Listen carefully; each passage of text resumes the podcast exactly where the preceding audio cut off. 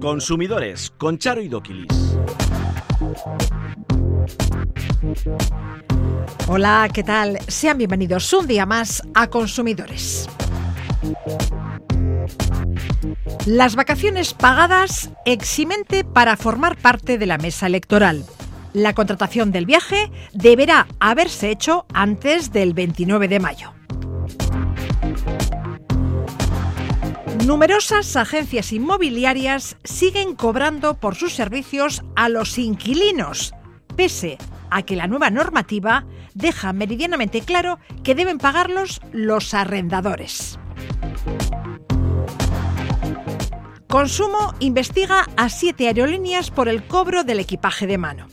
El Ministerio está evaluando si esta política y la de asignación de asientos son abusivas y vulneran la normativa de protección de los consumidores.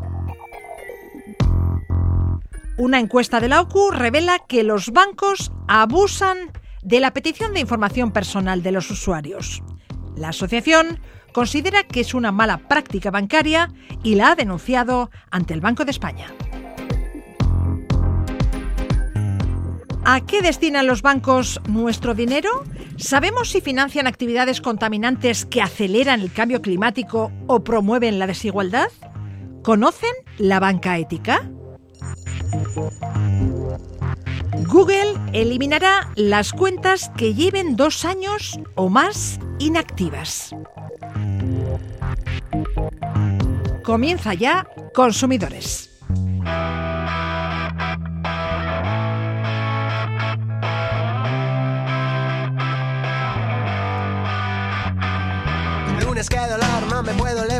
Y pienso que voy en un avión vestido de ocasión al centro.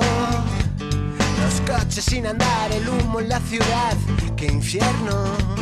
Las 7 menos 10, llego tarde otra vez despierto. 8 menos 10, me he tomado dos cafés y empiezo. No paro de currar el jefe, de gritar perfecto.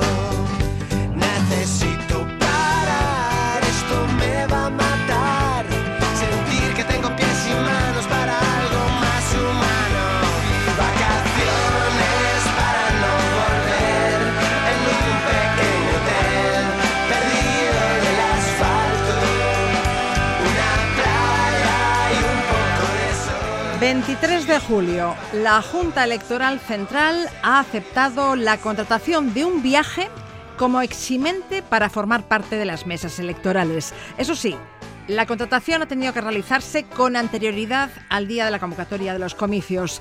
¿Qué palo y zaga, asesor jurídico de la UCO en Euskadi? Satisfechos, supongo. A ver, sí y no, porque te das cuenta, tú has hablado de la contratación de un viaje, pero ¿qué pasa si tú tienes una casa, pues, eh, ahí en las Landas o tienes una casa en, pues, en Almería donde pasas tus vacaciones? No has contratado nada. ¿Qué pasa? ¿Tienes que volver? ¿Por qué los que sí tienen contratado un hotel o un viaje sí pueden y tú no puedes? Eso creo que debería ser valor- valorable por la, por la Junta Electoral de Zona, porque al final esto es una recomendación de la Junta Electoral Central que pasa la pelota a las juntas electorales de zona, a cada cual la nuestra, y estas son las que tendrán que, decidir. En el primer caso, eh, deberemos acreditar que contratamos el viaje antes de la convocatoria de elecciones. ¿Qué va a pasar con aquellos usuarios que hayan contratado el viaje con posterioridad? Pues y claro, que finalmente sean llamados a formar parte de las mesas electorales. Estaríamos Pues- ante un caso de fuerza mayor, ¿no? Tendríamos que buscar por fuerza mayor, pero a ver, la fuerza mayor debemos entenderla como algo que es, mm, que es, que es súbito, que es impredecible. Si yo eh, ya he oído, hombre, no hace falta leer el BOE, que se publicó el 30 de mayo, pero tú lees por la prensa que hay convocatoria de elecciones y vas dos días después a una agencia de viajes, intentar justificar la causa mayor, pues puede ser complicado puede ser complicado y oiga, usted ya sabía que iba a haber elecciones y usted ha cogido este viaje, usted ya sabía que le podía, hay siempre un- una posibilidad de que toque mesa electoral, ¿no? Por eso ¿Y recomendamos qué que la hacemos? medida, ¿Contratamos un seguro? básicamente sí. Además, ya las grandes, eh, a raíz de todos estos comentarios, pues las grandes turoperadores y todo esto sí sacaron esos seguros que además recogían este este supuesto en concreto. Porque claro, yo no voy a poder alegar causa mayor si yo cogí las vacaciones después de que sé que hay elecciones. Asimismo, los electos que voten por correo deberán identificarse con el DNI o un documento análogo en el momento de depositar el voto. Hasta ahora la ley electoral solo exigía la identificación a la hora de solicitar el voto, pero no para entregarlo. Si el elector no pudiera acudir personalmente a entregar la documentación, deberá otorgar una autorización firmada por el elector y acompañada de la fotocopia de su DNI. Lo que no entiendo es por qué antes no se hacía así. Bueno, vamos a ver, la ley electoral no ha cambiado, pero a raíz de todos esos comentarios, de lo de Merilla, de esos votos, eh, vamos a llamarlos medio comprados, de Murcia o de Almería, pues bueno, lo que buscan es garantizar un poquito más, porque tú hasta ahora tú ibas a correos, pedías con tu DNI, te daban las papeletas y tú te encargabas de mandarlas. ¿Qué pasa? Que decías, oye, pues hay que pues te compraban esos votos, oye, dámelas que ya te las he hecho yo. Y la gente pues te podía cambiar los votos o te compraba esos votos. Ahora lo que buscan es asegurarse que quien va a llevar tu voto o eres tú o con una autorización y una fotocopia de tu DNI. O con un poder, porque tú puedes apoderar a alguien, de hecho, pues, pues gente mayor, residencias, suelen hacer los partidos políticos, suelen hacer apoderamientos, pues para, para tener el nombre de ellos, pero bueno, son apoderamientos legales. Lo que se busca es tener esa certeza de quien eh, entrega el voto es el o, el o el, votante o alguien apoderado por el votante. Con esta decisión, la Junta Electoral Central trata de evitar fraudes.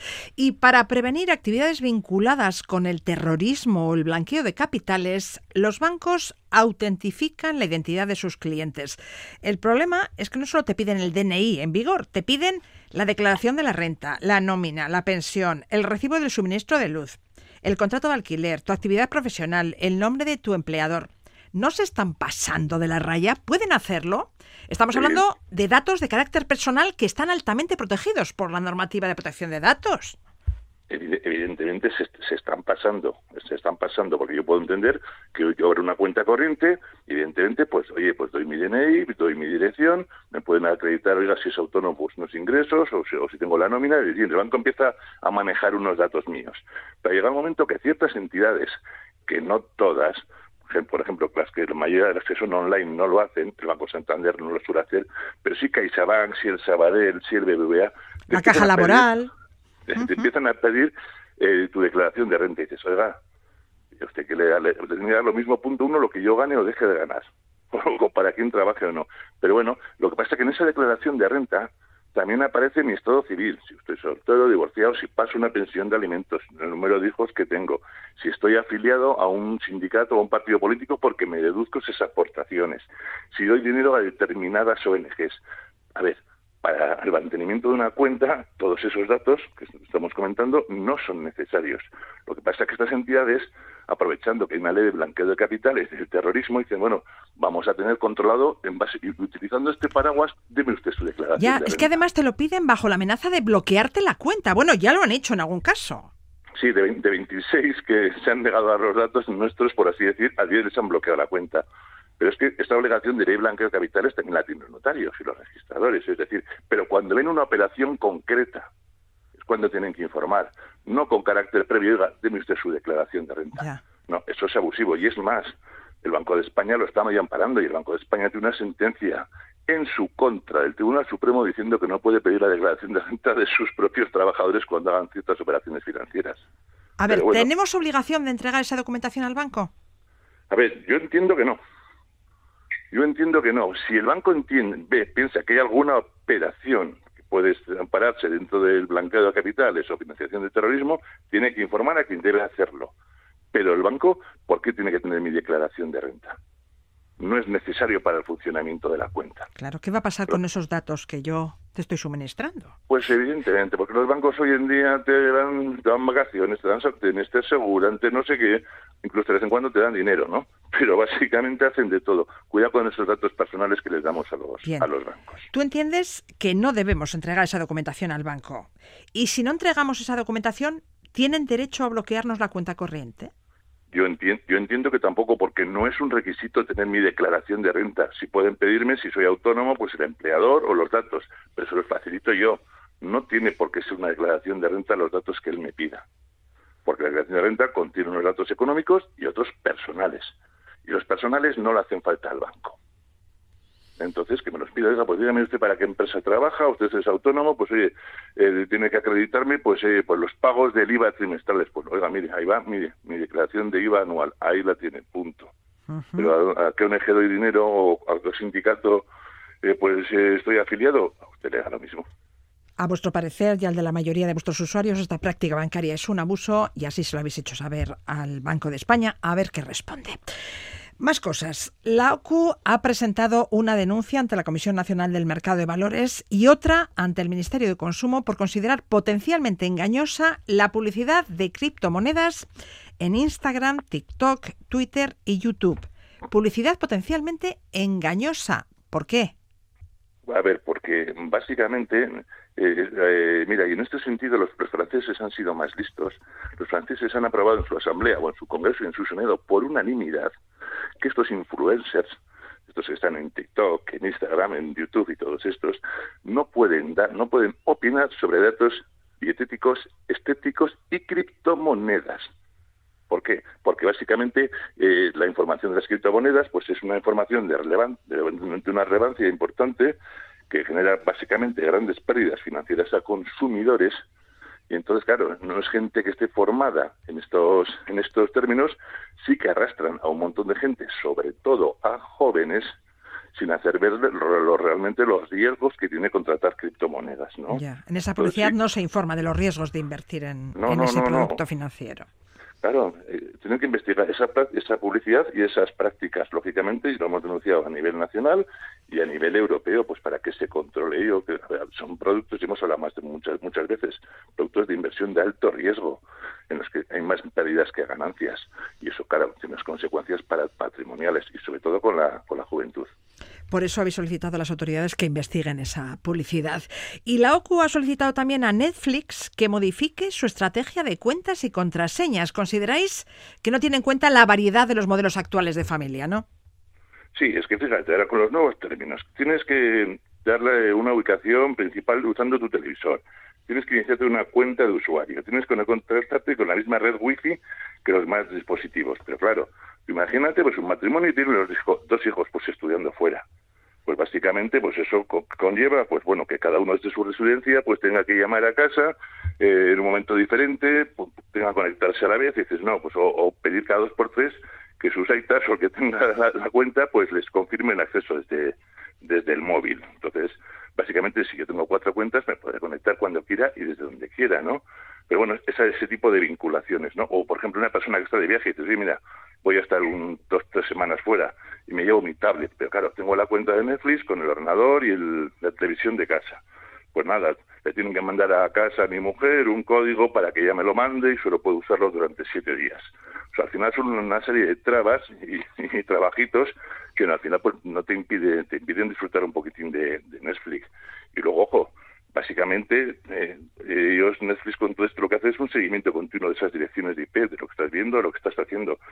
Pero si tú, por ejemplo, quieres utilizar una red VPN, estas que son anónimas, pues claro, a Netflix no le hace ilusión que tú navegues por ellas porque no tiene control. Entonces, por eso te ponen también limitaciones al uso de las redes VPN. Entonces, básicamente entendemos que Netflix debería cambiar esa política pues de control, esa estrategia de cuentas y contraseñas y punto uno, facilitar las cosas para que todo sea mucho más sencillo y, ojo, no controlarnos ni limitarnos la libertad que como usuarios tenemos de utilizar una red u otra. Para acabar, hablamos del atún claro en aceite comercializado en los supermercados. En general, su calidad es muy buena, ¿no? Sí, fíjate, hemos hecho un análisis, hemos cogido, claro, es que si empezamos, que si atún, atún rojo, atún claro, bonito, o sea, podemos, ahora, ahora que empezó la, la costera, ¿no? Pues hemos analizado 32 latas de atún claro, ¿no? Hemos ido al supermercado. Mira, el, formato más más utilizado es el del pack de, tres latas, ¿no? Y por ejemplo, si hemos es muy el atún. Exactamente, cuesta poco abrirlo y, este además está muy rico y es muy es muy saludable, ¿no? Sí hemos hemos comprobado que todas con una prueba de PCR en el laboratorio son atún que hemos analizado 13 en aceite de girasol, 19 en oliva, y todos cumplen con los aceites, que en ese sentido, pues hoy nos hemos llevado unas sorpresas pues muy muy muy importantes. Y básicamente, por ejemplo, si tenemos que buscar un pero, es que muchas veces, bueno, la lata debe, debe indicar pues si son migas, si son lomos, o sea, el formato del atún que tenemos dentro, no pueden contener más de un 18% de migas, es el máximo que permite la ley, Y el pero, pero, pues un poquito la sal. Ah, que tiene exceso de sal, ¿no? ya sabemos que con los alimentos se considera que un alimento tiene poca sal si tiene un 0,25%, si tiene 1,25 ya tiene mucha. Pues la media de estos 32 32 latas, pues bueno, pasa el 1, con lo cual estamos más cerca de, un producto bastante salado antes que, bajo en sal. y me decías también que no se han detectado niveles preocupantes de mercurio. No, no, no, no, ni de humedad, con lo cual eh, pues el proceso ha sido bien, ni se ha detectado tampoco histamina, pues es una especie de reflejo de que se ha utilizado la materia prima cuando ha estado fresca, en sentido positivo, y decimos, pues hombre, luego echamos en falta porque a veces en las latas pues nos pongan el Nutri-Score, o nos digan de dónde es el bonito, algún detalle, pero bueno, esos son, son bueno, pues pequeños detalles, pero que no que no desmerecen la calidad de las, de las datas eh, analizadas. Y antes de decidirse por una marca hay que fijarse en el peso total escurrido. Es que claro, cada una tiene el suyo. Cada, cada una tiene el suyo, entonces tenemos que buscar un criterio que nos permita comparar todo. Entonces, bueno, pues vamos a buscar el peso, el peso escurrido. Por, por ejemplo, la de Aldi tiene 60 gramos de escurrido, por la del Corte Inglés tiene 56, otra de Aldi en girasol tiene 65. Entonces, claro, si queremos comparar, pues tendremos que comparar con un mismo criterio. Y todas andan, la mayoría, por menos de 15 euros el kilo. Y todo, pues entonces los productos, eh, hay productos con, con 86 puntos o 85 sobre 100 muy bien valorados. ¿Cuáles son las dos latas de atún en aceite de oliva que destacan por su buena relación calidad-precio? Pues mira, si vamos al aceite de oliva, tenemos una marca que es Sal de Plata de Aldi, que sale por el envase a 2,69, no llega a 15 euros el kilo, son un pack de 3 y saca 86 puntos. Y la de Hacendado, de Mercadona, que saca 85 puntos, también esta es un, incluso un poco más barato el precio por kilo escurrido, es de 13,94. Eso sí, aquí el pack es de 6. Y si vamos a Girasol, pues la, la, misma marca de Aldi, el Sal de Plata, saca 83 puntos y Campos, el pack de ahorro, ese pues también con 82 puntos, eso es un aceite de, girasol. Muy bien, lo dejamos aquí. Que Palo Izaga, asesor jurídico del AUCO en Euskadi. Mil gracias. Un placer, como sempre. Siamo i soli svegli in tutto l'universo e non conosco ancora bene il tuo deserto. Forse in un posto del mio cuore dove il sole è sempre spento, dove a volte ti perdo, ma se voglio ti prendo. Siamo fermi in un tempo così che solleva le strade. Con il cielo ad un passo da qui, siamo i mostri e le fate. Dovrei telefonarti, dirti le cose che sento. Ma ho finito le scuse e non ho più difese. Siamo un libro sul pavimento in una casa vuota che sembra la nostra. Il caffè col limone contro l'engover sembri una foto mossa. E ci siamo fottuti ancora una notte fuori un locale.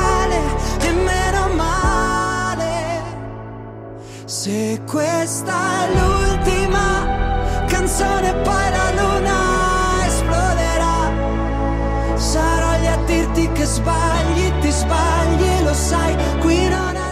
Facua ha presentado una batería de denuncias contra una treintena de inmobiliarias por vulnerar la nueva ley por el derecho de la vivienda que establece que no pueden cobrar por sus servicios a los usuarios que terminen alquilando un piso a través de ellas.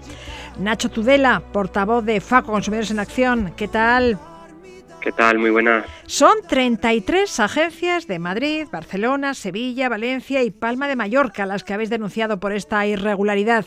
Pero si seguís rastreando el mercado inmobiliario vais a detectar muchas otras. Te lo digo con conocimiento de causa. Esta semana nos llegaba la siguiente factura que le había remitido una agencia inmobiliaria de Donostia a un posible inquilino. Dos meses de fianza, 1.700 euros. Un mes adelantado, 850 euros. Agencia, 1.020 euros. IVA, 214,20 euros. Total, 3.784 euros tenía que desembolsar el oyente para alquilar esta vivienda. En esta factura, ¿qué cargos son indebidos? Los gastos de la agencia los debe pagar el arrendador, ¿no? Y te pueden cobrar dos meses de fianza. Pues sí, mira, si empezamos por el tema de la fianza, en este caso la, bueno, la, ley de arrendamiento urbano habla de que la fianza debe ser de una mensualidad de, de la renta de, del alquiler. Eh, es verdad que a veces, aparte de un mes de fianza, eh, algunos propietarios te pueden pedir eh, cantidades adicionales como garantía adicional. eh, aparte de la fianza. Sí te pueden pedir una garantía adicional. Exactamente. Además del mes de fianza. Además del mes de fianza. Pero la fianza solo puede ser de un mes, tal y como dice la normativa. Y además hay que recordar que tanto la fianza como esas garantías realmente son depósitos. O sea, al terminar el contrato de alquiler, una vez tú dejas el piso, eh, te lo tienen que devolver a menos que se pueda demostrar pues que se ha producido algún daño a la vivienda que se tenga que pagar con parte de ese dinero. Pero de forma habitual es dinero que es un depósito, no, no es un pago, por decirlo así. ¿Y qué pasa con los gastos de la agencia? Pues con los gastos de la agencia pasa pues eh, una modificación que ha introducido la nueva ley por el derecho a la vivienda, como bien decías, eh, que se aprobó el pasado 26 de mayo, que modifica un artículo de esta ley de arrendamientos urbanos.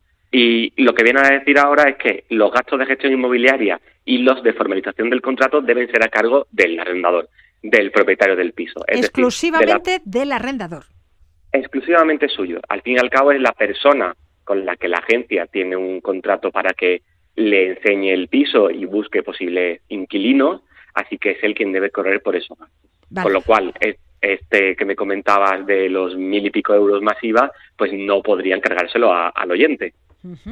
Serían 1.020 más el 21% de IVA, 1.234,20 euros. Bien, así pues, ¿qué debe hacer el oyente? Deberá pagar lo que le piden si quiere el piso, pero luego tendrá que exigir que se le devuelva lo cobrado de más, ¿no? Exactamente. Una de las cosas que nosotros decimos es que si alguien eh, le están pidiendo esa cantidad y no quiere perder el piso porque evidentemente le interesa, bueno, pues que lo pague, pero eso sí, que, que, pida una factura por ese concepto, por el de los honorarios eh, por la intermediación o por la comisión para la inmobiliaria, por los gastos de gestión, como lo quieran llamar, que pida una factura o que se hace una transferencia que ponga en el concepto que es por eso dicha cantidad y que yo una vez, una vez haya firmado el contrato de alquiler y esté en el piso, que lo reclame a la inmobiliaria la devolución de esa cantidad, porque en virtud de esta modificación de la ley no se lo podían cobrar. Y si la agencia se niega a hacer la devolución, podríamos recurrir a Consumo Video o a la vía judicial. Exactamente, se puede plantear también una denuncia ante la Administración de Consumo eh, autonómica, en este caso la de allí de, Euskadi, y también eh, si, la agencia se negara en, en redondo a hacer caso omiso, bueno, a hacer caso ¿no? de, de esa reclamación, se puede acudir a la vía judicial y además hay que tener en cuenta que si la cantidad es menor de 2.000 euros y la mayoría de las mensualidades, de lo que suelen pedir eh, las agencias, que suele ser una mensualidad de alquiler y suele ser menos de 2.000 euros, no hace falta ni siquiera abogado y procurador, con lo cual la misma persona puede ir al juzgado y, bueno denunciar esa situación. presentar la demanda, bien. La nueva ley por el derecho a la vivienda, que entraba en vigor el pasado 26 de mayo, lo deja muy claro. Los gastos de gestión y formalización del contrato correrán a cargo del arrendador. Pero echa la ley, echa la trampa. Habéis detectado que las agencias están recurriendo a todo tipo de trucos y argucias para seguir cobrando a los inquilinos los gastos de gestión del arrendamiento, ¿no? Pues sí, en este primer barrido que hemos hecho, en el que hemos detectado estas 33 inmobiliarias que ya hemos denunciado, pues hemos visto que, bueno, hay algunas que siguen poniendo directamente honorarios o gastos de gestión y, no se esconden, eh, pero hay otras que recurren a conceptos, pues como decir que están haciendo un estudio de viabilidad económica eh, del posible inquilino, cuando realmente a mí como inquilino no me tienes que hacer un estudio para ver si yo lo puedo pagar, eso le interesará al propietario.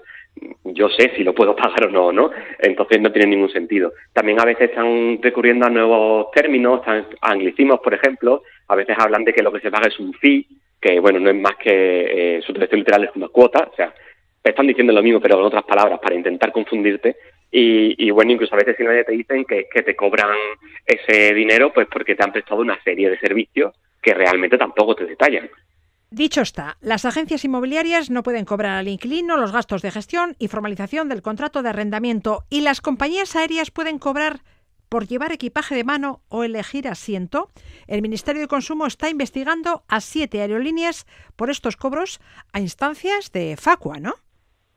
Eh, pues sí, eh, hemos recibido bueno eh, noticias de que el Ministerio ha empezado a investigar estas aerolíneas y es verdad que es una práctica esta del cobro del equipaje que subes a cabina eh, que nosotros llevamos denunciando ya, eh, bueno, más de cinco años, ¿no? Eh, en un primer lugar habíamos pues, interpuesto denuncias, sobre todo ante las autoridades de consumo autonómicas, porque al fin y al cabo eran quienes tenían las competencias y de hecho habíamos logrado que algunas de estas autoridades abrieran expedientes sancionadores, pues, por ejemplo contra Welling o Ryanair y algunas más, pero el Ministerio de Consumo, como desde 2022 tiene competencia sancionadora, ha decidido recoger el guante y, está investigando para ver si esta práctica pues podría ser abusiva y contraria a la normativa de, protección de los consumidores, que es de hecho lo que nosotros desde FAGUA defendemos. Que ¿Qué dice la ley?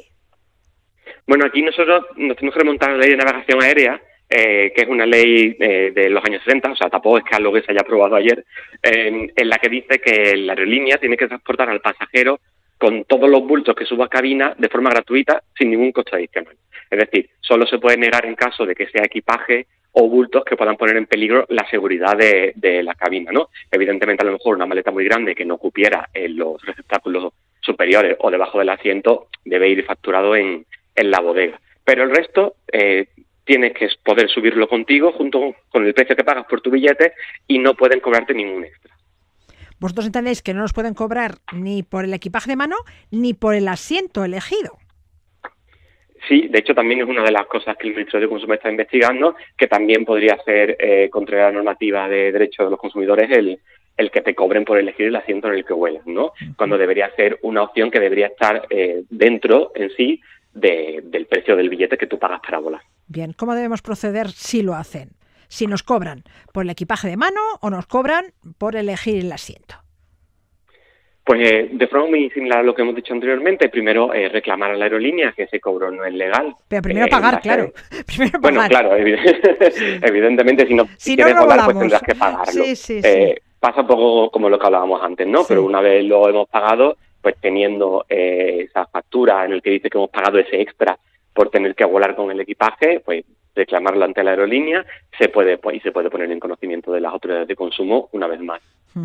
Asimismo, el Ministerio de Consumo investiga si dichas aerolíneas, con prácticas como la segmentación de precios, habrían obtenido posiciones privilegiadas en los motores de búsqueda. Aparecen las primeras porque ofertan precios bajos, pero al final pagas un pico, ¿eh?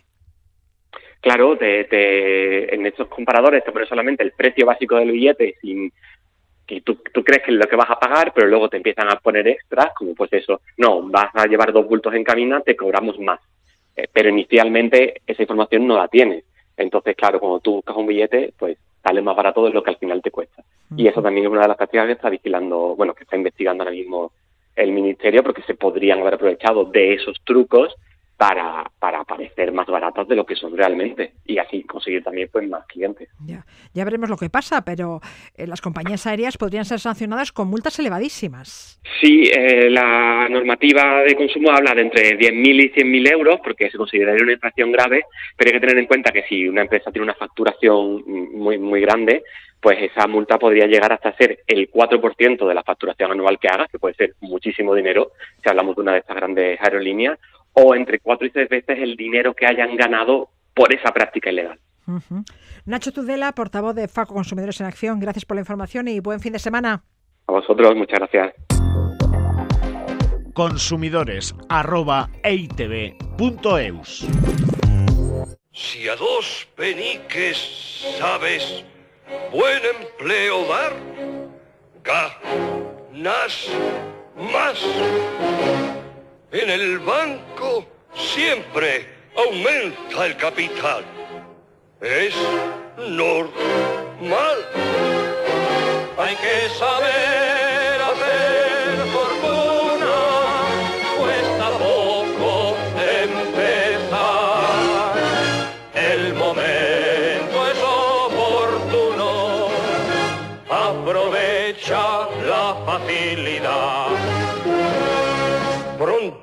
comprarás obligaciones, títulos y acciones, bonos, fincas, fábricas, valores.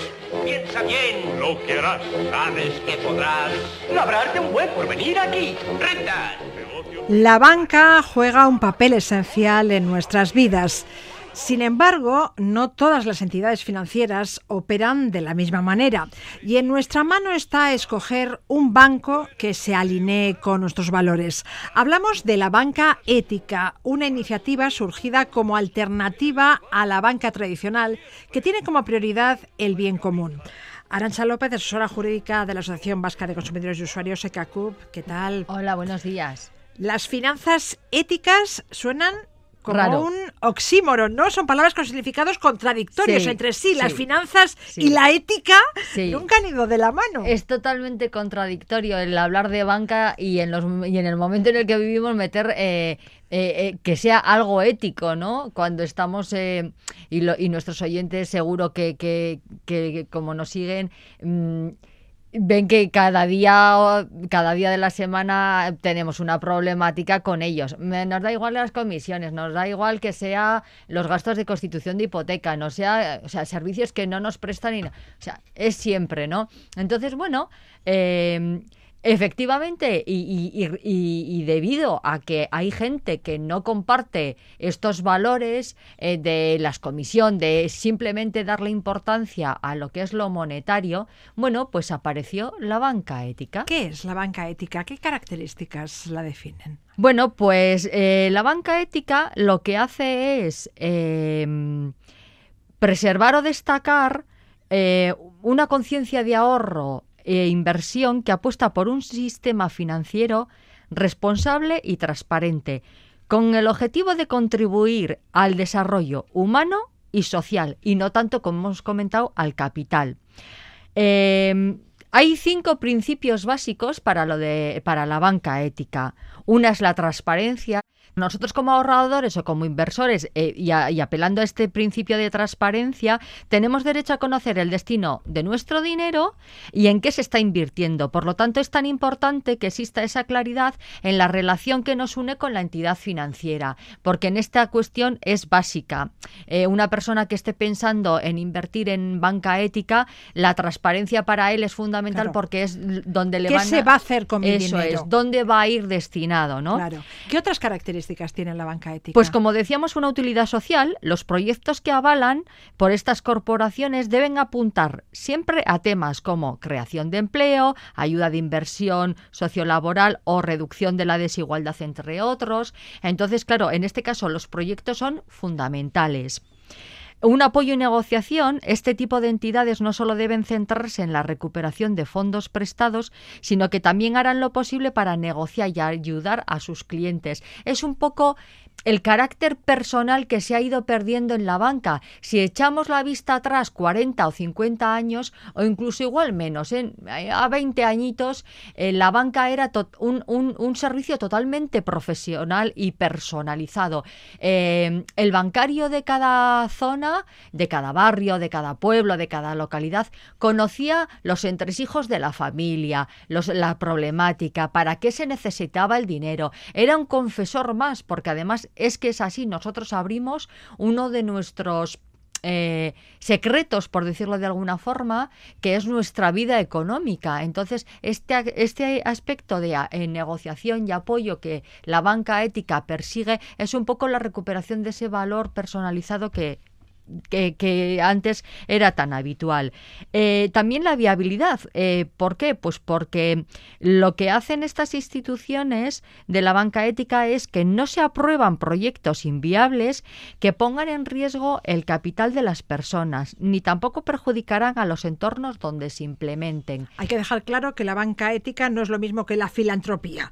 No. Los proyectos que se financian deben ser rentables. Rentables. Yo no busco grandes beneficios, pero no invierto para perder dinero. Eso es, eso es. Esto es como eh, llevándolo, por ejemplo, al mundo de la energía con lo de la energía verde, ¿no? Yo en mi casa no quiero que falte la luz, pero quiero una utilización lo más responsable posible de los recursos naturales que hay y por lo tanto yo solo quiero que en mi casa entre energía verde. Bueno, pues yo contrato con, eh, con entidades o empresas que solo utilizan esta energía verde. Pues con esto ocurre un poco lo mismo. Eh, los proyectos, evidentemente, la banca va a buscar un- un- una rentabilidad, pero mm, dentro de unas condiciones de responsabilidad en cuanto al, al valor humano, a los proyectos, etcétera, etcétera. En definitiva, bueno, pues su misión es combatir la exclusión económica y la imposibilidad de acceso al crédito de la clase más pobre para facilitar sus proyectos. Una banca ética y social que sea transparente y proporcione un servicio a la sociedad solamente a cambio de lo necesario. Sí. Una banca que priorice los proyectos sociales destinados a la creación de empleo de calidad Eso es. y no se dedique a la especulación. Una banca que apoye la economía y el crecimiento sostenible, que sea solidaria con los grupos más necesitados, con los pequeños empresarios y ahorradores. Un sistema financiero que se base en utilizar el dinero para favorecer a la sociedad y no como un medio de pago para favorecer a la gente poderosa. Una banca que va a más y que ha llegado como respuesta a la desconfianza que se ha manifestado hacia la banca tradicional durante los años Sí, de la al- crisis. al sistema capitalista además el que en el que se ha convertido la banca y sobre todo eh, a raíz eh, de la desaparición de las cajas de ahorro como tales, que se- el- su reconversión en bancos, pues claro, eh, esta es eh, esta cuestión de la banca ética ha tomado muchísima importancia, evidentemente. ¿Qué productos ofrece la banca ética? Bueno, pues la banca ética eh, ofrece productos como las libretas de ahorro para financiar proyectos sociales, también tarjetas de crédito solidarias para donaciones, fondos de inversión solidarios y los microcréditos para financiar proyectos generadores de renta como los que tú has descrito anteriormente, pues el empleo, iniciativas empresariales, turismo, etcétera. Entonces, a ver, al final se toca todos los campos, pero dándole esa connotación de que su finalidad solo va a determinados proyectos. En el Estado empiezan a tener más peso este tipo de entidades, aunque todavía nos queda mucho terreno por recorrer. Eh, ¿Qué bancos éticos operan aquí? Bueno, pues aquí tenemos, por ejemplo, al Triodos, que quizás yo creo que va a ser el más conocido, eh, que evidentemente apoya proyectos, organizaciones y empresas que tienden a los colectivos más vulnerables desde el punto de vista, por ejemplo, socios- sociosanitario. Personas con capacidades diferentes, mayores o con necesidades especiales. Y luego también tenemos, a, eh, es bastante conocida Fiare Banca Ética, que sostienen oficinas en las tres provincias vascas, igual que Triodos. Y bueno, en este caso, por ejemplo, pues la banca ética eh, dedicó casi 30 millones de euros de financiación para el desarrollo de economía social y solidaria. Entonces, bueno, eh, el aporte es sumamente interesante. Sí que eh, habría que diferenciar igual entre dos modelos de banca. Lo que es la banca ética como tal, que sería el conjunto de intermediarios financieros que están bajo la supervisión del Banco de España. Ah, eso, eso te iba a preguntar, a ver si los fondos, los depósitos que hagamos están garantizados por el Banco de España, tal como sucede con la banca tradicional. En el caso de la banca ética, eh, del conjunto de, de intermediarios financieros de los que estamos hablando, eh, el Banco de España supervisa la liquidez y la transparencia. Ajá. Entonces, eh, como en otro, en, como en la, en la banca ordinaria, cuando hablamos del fondo de garantía, estamos hablando de que nuestros eh, ahorros están protegidos con un límite de 100.000 euros por titular, ¿vale? Que esto es igual algo que dentro de la banca normal también desconocíamos. Es decir, es decir, si nosotros, por ejemplo, entregamos nuestro dinero a un banco, me da igual el que sea, y este quiebra, estaríamos protegidos y recuperaríamos nuestro dinero hasta el límite de los 100.000 euros, ¿vale? Por titular. Por titular. Entonces, imaginemos, si usted y su pareja tienen, por ejemplo, 120.000 euros en una cuenta corriente en un banco, lo tienen garantizado. ¿Por qué? Porque serían 60.000 por titular. Pero si tenemos 240.000 euros, solo tendríamos garantizados 200.000, porque serían 100.000 por cada titular. Entonces habría, en este caso, 40.000 euros que no recuperaríamos. Me da igual que estemos, como he dicho, banca corriente y moliente o hablemos O de, la, banca ba- ética. de la banca ética. El segundo modelo del que yo hablaba es banca ética, pero es cooperativo o ciudadano. Estos este conjunto de intermediarios eh, financieros que cumplen unos objetivos como los que hemos dicho anteriormente y tienen un sistema de gobierno asambleario, es decir, un voto eh, una persona un voto independientemente del capital que tengamos invertido, estos no están bajo la supervisión del Banco de España, ¿vale? Entonces, en el si caso quiebran, no estamos protegidos. Efectivamente, si hay una quiebra de esta institución, no estaríamos protegidos como en el caso anterior. Entonces, para mí es importante el que cuando vayamos a hacer cualquier tipo de inversión, bueno, pues eh, nos tomemos la molestia de mirar dónde estamos invirtiendo el dinero, porque Eh, no tiene por qué ser un banco nacional, ¿eh? porque hay bancos que son extranjeros, que tienen su sede en Europa, eh, que ellos también pueden estar bajo la supervisión del Banco de España y por lo tanto eh, igual, igual estarían eh, protegidos esos 100.000 euros, ¿vale? En estos casos, bueno, pues hablamos de las entidades bancarias españolas inscritas en el registro de entidades de crédito del Banco de España, las sucursales de entidades bancarias autorizadas en un país no miembro de la Unión Europea, de la Unión Europea, pero si los depósitos o valores garantizados no están cubiertos por un sistema de garantía en el país de origen, están cubiertos por el nuestro, ¿vale? Entonces, luego la adhesión evidentemente es voluntaria para las sucursales o entidades bancarias autorizadas en otro país miembro de la Unión Europea. Entonces, Bien, pero que nos quede claro que la banca ética también está protegida, Protegida. por ese fondo de sí, garantías. efectivamente, está protegida y no tendríamos ningún problema para, para recuperar nuestros importes en caso de quiebra. La banca ética, una alternativa a la banca tradicional, ofrece productos al margen de la especulación, no busca enormes beneficios y trata de favorecer medidas sociales y medioambientales. Una banca que va más, como decíamos. Sí. Arancha López, asesora jurídica de CACUP, gracias. Gracias a vosotros de nuevo, Agur.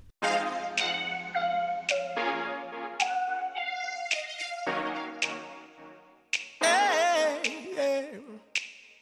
Trouver des frissons dans les stades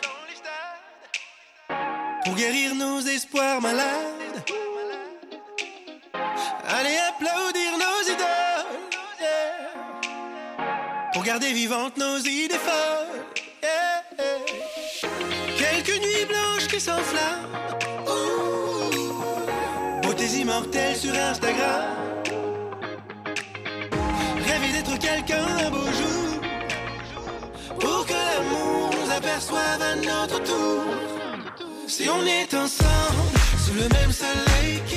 Y es hora ya de hablar de redes sociales y nuevas tecnologías. Y lo hacemos, como siempre, con nuestra experta en esta materia, Iruri Kenner. Iruri, ¿qué tal?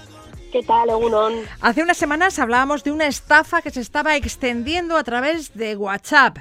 La de, mamá, he perdido mi móvil, este es mi nuevo número, estoy sin cartera y sin dinero, mándame mil euros. También es frecuente que recibamos un mensaje que nos invita a pinchar en un enlace para obtener un vale de 100 euros en una tienda muy popular. Seamos desconfiados, ¿verdad? Sí, sí, tenemos que ser desconfiados porque, bueno, como comentábamos además, bueno, pues se, ha, detectado un, un incremento, ¿no? De este tipo de, estafas a través a través del WhatsApp. Eh, la verdad es que las estafas, por ejemplo, a través del email, mmm, cada vez son menores y están quizá más orientadas a, bueno, pues tratar de robar nuestros datos o nuestras contraseñas. Eh, por SMS ya no les hacemos casi ni caso y en cambio por WhatsApp, pues como todavía eh, caemos en este, no estamos muy acostumbrados ¿no? a, que, a que pasen cosas de este tipo a través de WhatsApp, pues nos fiamos más y tenemos que estar también muy alerta de cualquier cosa que suene rara, como uh -huh. estos mensajes que comentabas, pues tenemos que, bueno, pues eh, desconfiar, a ser posible ignorarlos, bloquear y si son muy cantosos, pues incluso eh, denunciarlos. ¿no? Bien, bien. Entonces debemos desconfiar siempre de los mensajes que nos llegan desde números de teléfono que no tenemos identificados y también aquellos que vengan de nuestros contactos, pero que suenen raros, ¿no? Que tengan un lenguaje poco habitual. Sí, porque efectivamente, como también hemos hemos adelantado en alguna ocasión, ¿no? Eh, alguno, algunas de estas estafas eh, cuando alguien eh, sí cae y pincha en algún enlace que no debe, eh, se hace con la agenda de contactos de, de, estas, de estas personas, ¿no? Entonces puede ser que nos llegue incluso de una persona eh, que tenemos estos contactos, de un familiar, de un amigo, eh, pero bueno, si, si es un mensaje que nos suena un poco raro o que, bueno, pues que, que utiliza un lenguaje que no es el habitual eh, con esa persona, pues también debemos, debemos desconfiar, ¿no? Uh -huh. De todos modos, basta con llamar a esa persona eh, y autentificar la llamada. Eso es. Bueno. Decirle, oye, me has mandado este mensaje, oye, pues no sé de qué me hablas, pues nada, lo ignoramos y, y vale. listo. Eso es. Para evitar que nuestras cuentas puedan ser usadas por ciberdelincuentes para generar amenazas de seguridad y ataques informáticos y liberar espacio de sus servidores, Google ha anunciado que desde diciembre de este año empezará a eliminar las cuentas que hayan permanecido inactivas por más de dos años. A ver, ¿Qué va a pasar con mi cuenta de Google? ¿Qué tengo que hacer para mantenerla?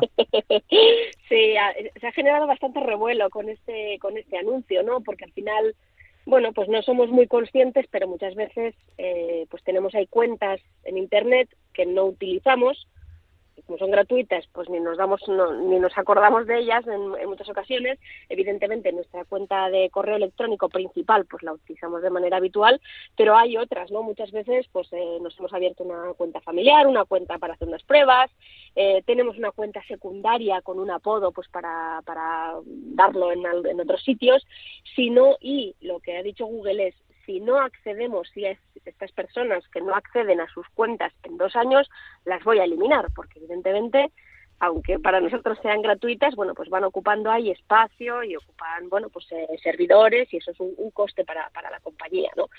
Entonces, por ejemplo, servicios como Gmail, eh, Google Drive, que almacena miles y miles y gigas y gigas de, de archivos, eh, una cuenta Google también puede ser la que utilizamos para Google Maps o la que utilizamos en, Chrome, ¿no? Para, para logarnos en Chrome, para tener ahí guardado nuestro historial, etcétera. Eh, todas estas eh, todas estas cuentas, bueno, pues como digo, muchas veces tenemos unas de las que no nos acordamos y Google ha dicho, bueno, pues se acabó. Si no las utilizas en dos años, vamos a dar por hecho que están inactivas y las vamos a borrar. Yo lo primero quería transmitir cierta tranquilidad porque lo normal es que si tenemos una cuenta de este tipo, la estemos utilizando habitualmente. Y si no la estamos utilizando porque ni nos acordamos de ella, tampoco va a ser una pérdida muy grande, ¿no? Eh, pero es importante que sepamos que esta medida, como, como decías, a partir de diciembre, a partir de principios del año que viene, eh, ha anunciado que puede llegar a aplicar esta nueva política en las cuentas eh, inactivas. ¿no? Entonces, bueno, vamos a, a, aclarar un poco ¿no? qué es lo que significa, qué servicios se van a borrar y qué cuentas se pueden ver afectadas por este eh, por esta nueva medida. ¿no? Van a desaparecer todos los servicios de esa cuenta que no hayamos utilizado en dos años, incluso los vídeos de YouTube. Eh, precisamente en los vídeos de YouTube es donde Google ha puesto eh, una línea roja que no va a pasar, que no se va a pasar, ¿no? Porque em, se había generado cierta preocupación, sobre todo entre los, los usuarios, entre los, eh, bueno, los que ven estos vídeos de YouTube, porque, por ejemplo, puede ser que haya un grupo de música que ya no está activo, que se ha retirado, que se ha disuelto y tiene un montón de vídeos de YouTube, ¿no? O puede ser un medio de un medio de comunicación digital, pues que ya no existe, pero todos los vídeos de entrevistas, de información que había ahí, pues, eh, pues también se, pueden quedar ahí y la cuenta sigue activa, ¿no? eh, o generadores de contenido, youtubers, etcétera, que ya no están activos, bueno, pues entonces lo que ha dicho Google es no os preocupéis porque eh, las cuentas de, que tengan algún vídeo en YouTube no se van a ver eh, afectadas, afectadas por esta por esta medida, ¿no? Ese ha sido un poco el límite que ha puesto. Es bueno, damos va a dejar intactas aquellas cuentas que tengan como mínimo un vídeo de YouTube subido. Eso es. Así que mira, si no queremos perder la cuenta, otra solución puede ser pues subir un vídeo de YouTube. Bien, bien, bien. Bueno, ¿qué tengo que hacer para estar segura de que no se va a borrar mi cuenta? Bueno, pues es tan sencillo como acceder a esa cuenta. O sea, si accedemos, es decir, entramos con nuestro usuario y nuestra contraseña, eso ya significa que hemos accedido y a partir de ahí ya se pone el contador de años, se va a poner a cero. Es decir, desde el momento en que entremos a esa cuenta, pues ya vamos a tener dos años más en que se va a considerar una cuenta, una cuenta activa.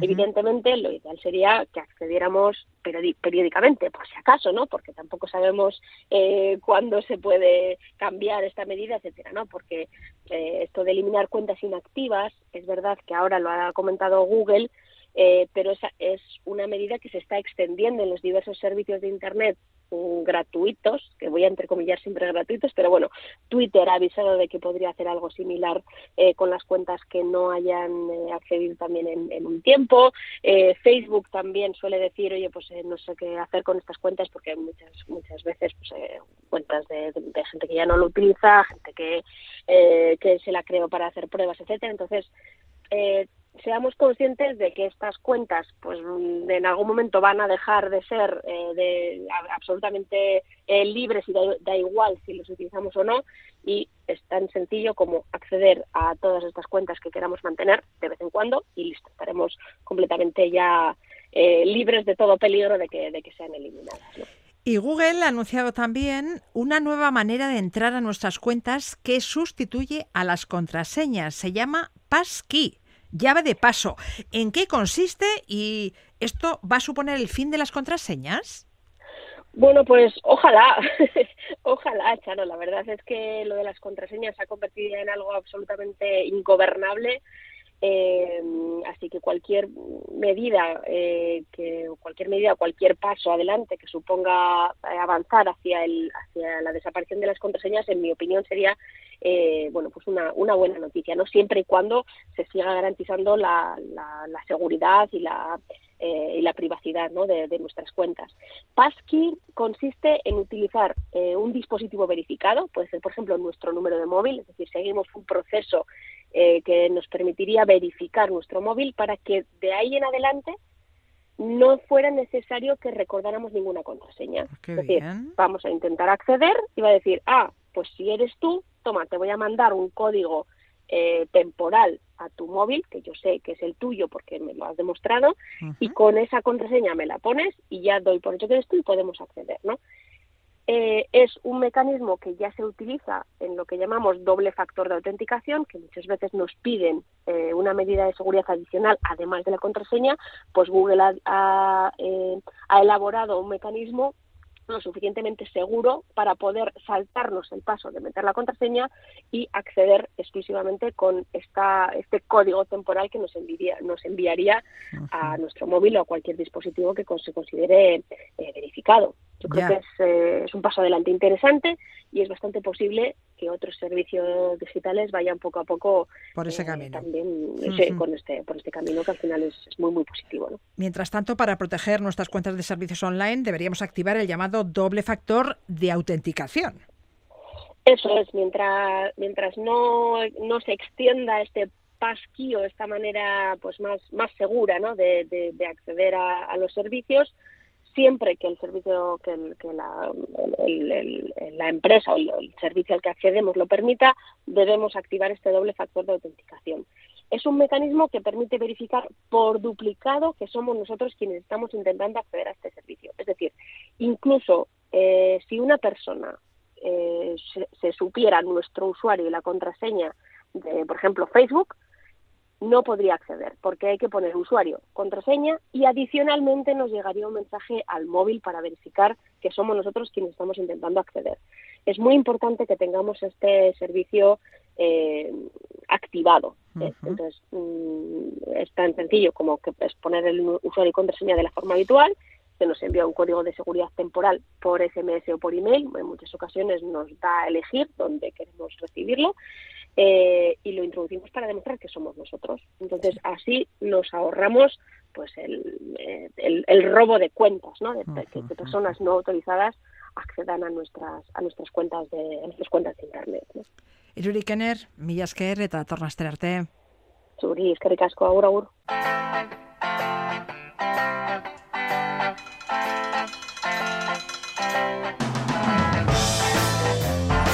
Hasta aquí, consumidores. Les dejamos con Iggy Pop, la iguana indomable que actuará el próximo sábado en el recinto de Mendizabala en el marco de la Esquena Rock Festival. La tornaste arte, ondo.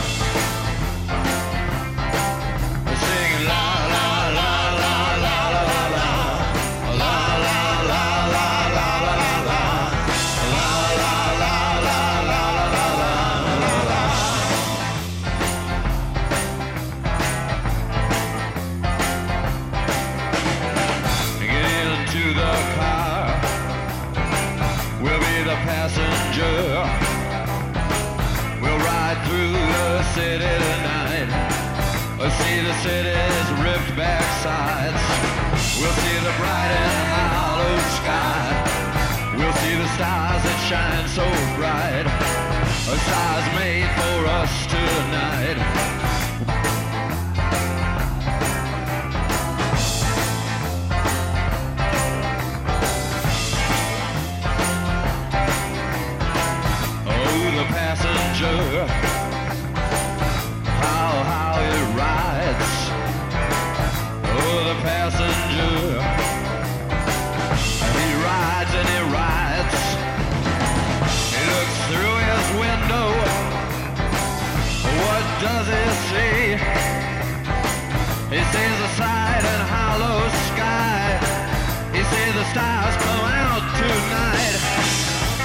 the city's ripped back sides. This is the winding.